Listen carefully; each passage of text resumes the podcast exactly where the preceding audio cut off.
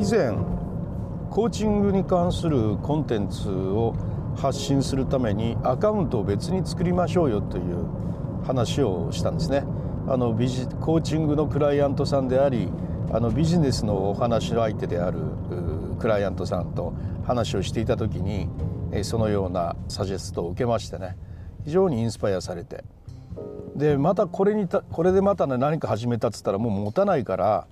今やってることが一段落したらね始めますとかって言ってたんですけど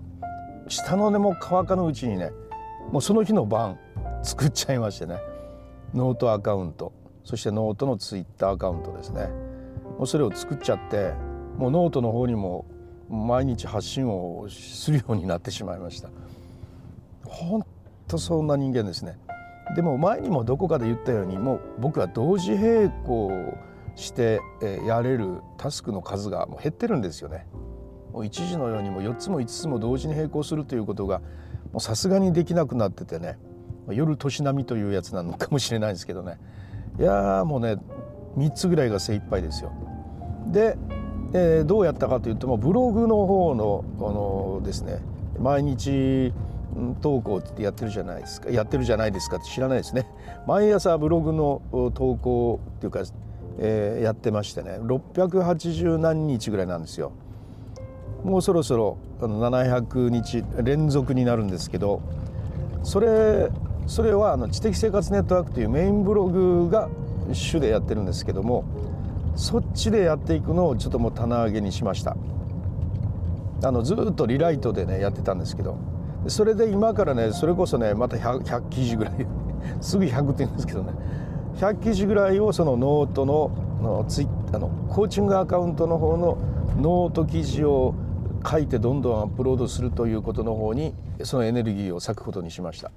ですからこれからの朝風呂っていうのはほぼノート記事の方になっていくということになりますね。あの知的生活ネットワークの方は、まあ、リライトは続けていきますけれども朝風呂ということで、えー、できましたという紹介するのは、まあ、やめていくというようなことで、えー、ちょっとエネルギーをそちらの方に入れていくというような形で今考えてやっていこうかなというとこなんですね。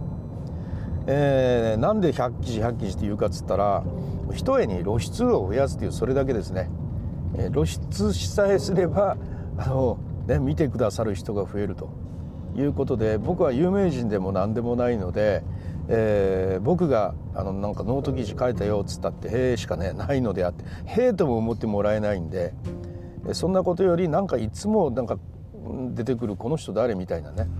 いつもこのライオンはなんかあの新規記事のとこ出てるなみたいな。そういう形での認知度を増やしていくということですね。もう僕らにとってはもうなんかねファンを増やすにはそれしかないという。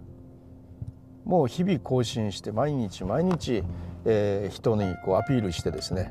書いたよ書いたよ書いたよっていうのをね繰り返していくことでまあそんなに毎日やるなら、まあ、だんだんザイオンス効果というのもありなんかこのライオンもちょっと可愛らしく見えてきたからなんかちょっと親しみも出てきたから呼んでやろうみたいなね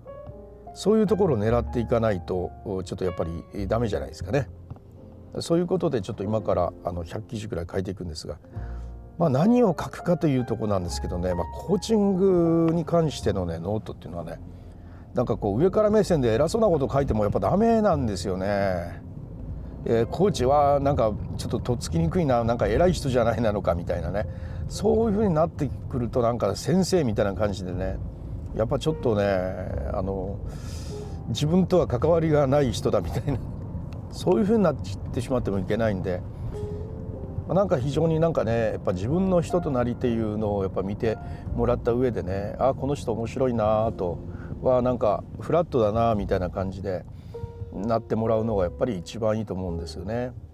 ですからなんか悩み解決でこんな悩みにはこうした方がいいよみたいなあまりそういうことは言わんとこうというふうに思っているのともう一つはその悩み持ってる人向けて書くというよりはコーチングを広めたいというそういう視点で書くことも今思ってるんですよ。でコーチだけがコーチングするんじゃないのでコーチじゃない人たちもコーチになってコーチングすればいいわけですので。だからあちょっとコーチング興味があるなと。自分もなんかコーチングスキル身につけてやってみたいなと。ちょっとでも思ってもらえるようななんかコーチングって面白いみたいなね。そういうような記事が書けたらなというふうに思っててちょっと模索してるとこですね、えー、コーチング増やしていきたいんですよ。うんとやっぱ人間関係の中でコーチングスキルというのを使う人が増えていったらねすごくねみんな生き方が楽になるというふうに思ってるんでね。あのいらぬアドバイスとかしなくてよくなりますしね。なんか人が何か悩みを打ち上げてきたらすぐアドバイスする人いるじゃないですか。あれってその嫌がられるんだけどもでも本人っては何とかしなきゃと思ってるわけですよねなん僕にあの相談してきたからには何か解決したいと思ってるんだろうから、まあ、僕なりのアドバイスをしてあげなきゃとかねつい思ってしまうんですよね。でアドバイスをしてほしくてその人に言っているというようなことばかりではないですからね。人が悩みを打ち明ける時っていうのは聞いてほしいと自分のその言うことをうんうんそうなんかそうなんかと、まあ、聞いて大事に思って丁寧に聞いてくれる人が欲しいというそういう気持ちっていうのがとってもあるんですよね。ですからあの、ね、コーチングのスキルを持っている人っていうのは簡単にその「ああそんならねこうしたらいいよ」なんていうアドバイスをねやっていくということはあんまりないと思いますので、まあ、そのようなコーチングのスキルを身につけていくとみんながつけていくことによってですねちょっとコーチングしてみたいな気楽な、あの関係っていうのがね築いていけるんじゃないかなと思ってるんでね、えそういう記事を書いていけたらなというふうに思っています。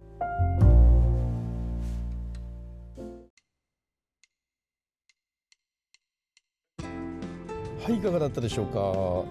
えー、まあ、こういうような、ね、何かを始める時っていうのは人間すごくワクワクするもんですよね、えー、またこれもまた100記事また何か始めたですけど頑張っていきたいと思います。それではまたリューサルでした。